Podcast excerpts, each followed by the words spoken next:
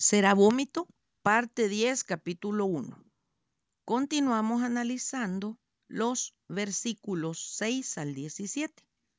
Encontramos al profeta Jonás plácidamente dormido en el interior del barco, mientras los marineros están con miedo por la gran tempestad que iba embraveciéndose más y más. ¿Cómo podía dormir? Por qué se había ido a echar a dormir en lo profundo del barco, que significa que durmiera en un momento de mucho sobresalto. Clínicamente se asocia el dormir mucho con la depresión. Este término es un tanto reciente, por lo que no estará explícitamente en la Sagrada Escritura. ¿Cómo se define?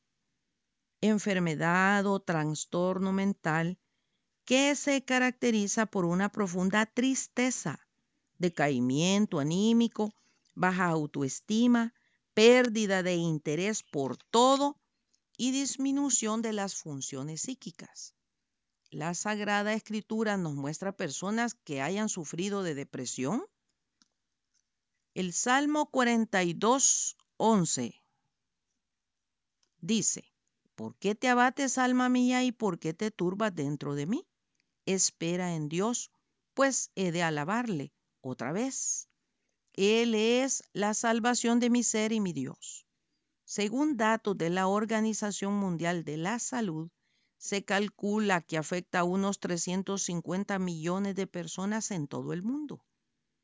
Tomaremos de las escrituras una muestra con algunos personajes bíblicos que sufrieron depresión en algunos momentos de sus vidas. El Señor Jesucristo pasó por estos momentos previo a su crucifixión. Les dijo a sus discípulos que estaba triste hasta la muerte y que sentía agonía. Mateo 26 del 36 al 46. Marcos 14 del 32 al 42, Lucas 22 del 39 al 46.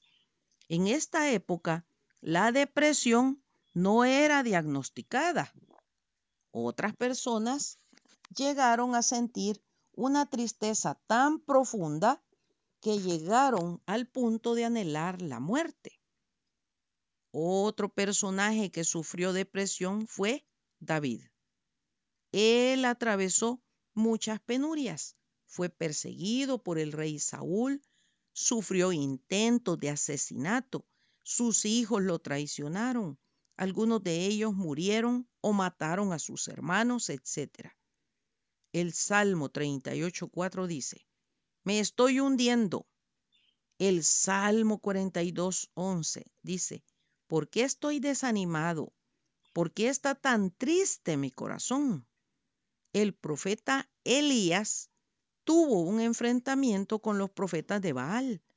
Tras una serie de ritos y sacrificios, ellos no pudieron demostrar el poder de su Dios. Cuando le llegó el turno a Elías, él probó ante todos, sin lugar a dudas, que el eterno Dios es el único y verdadero ser supremo. Pese a que esta experiencia fue positiva, una vez que se terminó, la reina Jezabel lo amenazó a muerte y tuvo que huir. Fue entonces cuando Elías se hundió en una profunda angustia. En esos momentos se sentía tan afligido que le pidió a Dios que le quitara la vida. Esta historia se encuentra en primero Reyes capítulo 18 y 19 y nos da una idea de lo grave que se sentía. Otro que pasó por estos momentos de depresión fue el profeta Jonás. Vale la pena aclarar que no todos los personajes bíblicos sufrieron de depresión a causa de algo que les afectó en nivel personal. Jonás se enojó cuando vio que Dios perdonó a la gente de Nínive Su enfado fue tal que llegó a preferir la muerte. Jonás capítulo 4. A primera vista, su comportamiento no parece ser el de una persona deprimida. No obstante, los estudiosos han descubierto que una manifestación de la depresión es el enojo. La ira puede ser una forma de canalizar la tristeza y muchos pueden no estar al tanto de ella. Otro personaje fue Noemí, que perdió a su esposo y a sus hijos mientras vivía en un pueblo extranjero. Se ha comprobado que el duelo y la inmigración pueden ser causas de la depresión. No estar en un ambiente conocido ni con los seres amados es difícil para cualquiera. Noemí regresó a su tierra natal y pidió que la llamaran Mara. El nombre Noemí significa dulce y Mara significa amarga. Ruth 1 del 19 al 21. Su petición refleja que su corazón estaba lleno de tristeza y amargura por las experiencias que le tocó vivir. Un personaje que perdió a sus hijos, sus bienes, riquezas y además contrajo una enfermedad que en ese tiempo no tenía cura. Algunos de sus amigos intentaron animarlo, otros lo acusaron, pero Job no se atrevió a negar ni rechazar a Dios. Durante ese tiempo se hizo muchas preguntas y llegó a un punto en el que deseó no haber nacido. Él desea la muerte, que es una manifestación de la depresión. Y en Job 3, 3 y 4 dice, que sea borrado el día en que nací y la noche en que fui concebido, que ese día se convierta en oscuridad, que se pierda aún para Dios en las alturas y que ninguna luz brille en él. Otro personaje bíblico del cual hablaremos es Jeremías, al cual se le conoce como el profeta llorón. Esto es porque solía llorar y sus discursos eran tristes. Dios le había encomendado llevar su mensaje a la gente, pero nadie le hacía caso. Él vivía solo y se entiende que no tenía familia. Además, era pobre y rechazado por los demás. Si bien es un ejemplo de fe y fortaleza, también tuvo momentos de angustia, al igual que Job.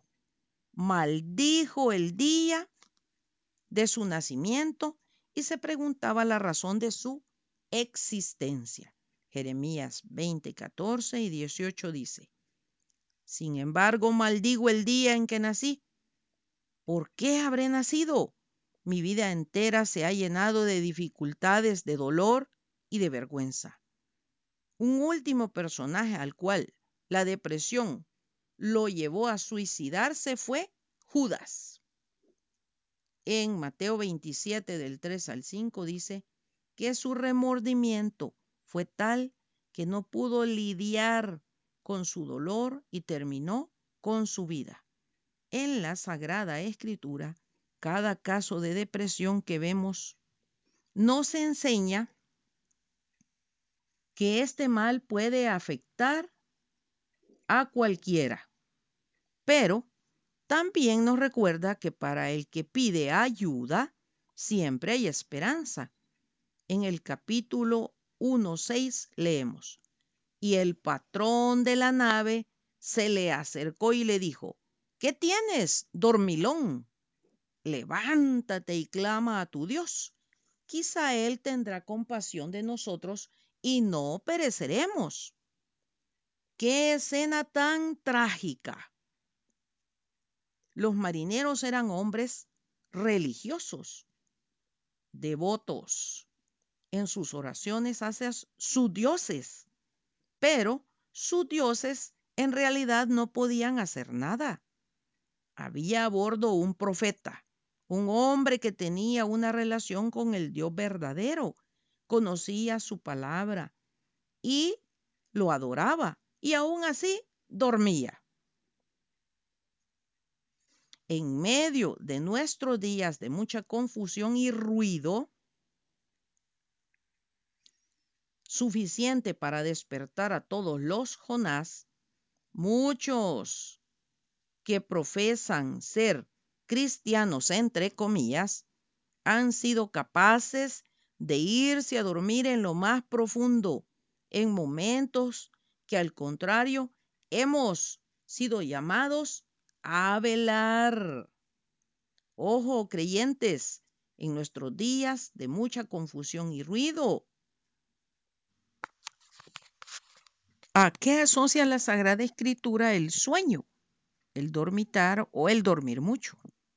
La palabra dormir es usada en varias formas en la escritura. Algunas veces dormir se refiere a la muerte física, como en 1 Tesalonicenses 4 del 13 al 16. También dormir es usado para referirse a la enfermedad espiritual en 1 Corintios 11:30 y con mayor énfasis diremos que es usado para describir la indiferencia religiosa o apatía. Por lo cual dice, despiértate tú que duermes y levántate de los muertos y te alumbrará Cristo. Mirad pues con diligencia cómo andéis, no como necios, sino como sabios aprovechando bien el tiempo porque los días son malos. Efesios 5 del 14 al 16. Lamentablemente, muchísimos, nuevamente, cristianos, entre comillas, han caído en el sueño de la indiferencia. Esta indiferencia religiosa le es muy repulsiva al Señor Jesucristo en Apocalipsis 3 del 14 al 16, Él nos dice y escribe al ángel de la iglesia en la Odisea. He aquí el amén, el testigo fiel y verdadero. El principio de la creación de Dios dice esto. Yo conozco tus obras, que ni eres frío ni caliente, pero por cuanto eres tibio y no frío ni caliente, te vomitaré de mi boca. La obra del Señor tiene muchas responsabilidades que como creyentes debemos asumir, cumplir y no evadir. No podemos acomodarnos para dormir el sueño de la indiferencia. Ojo, bendiciones.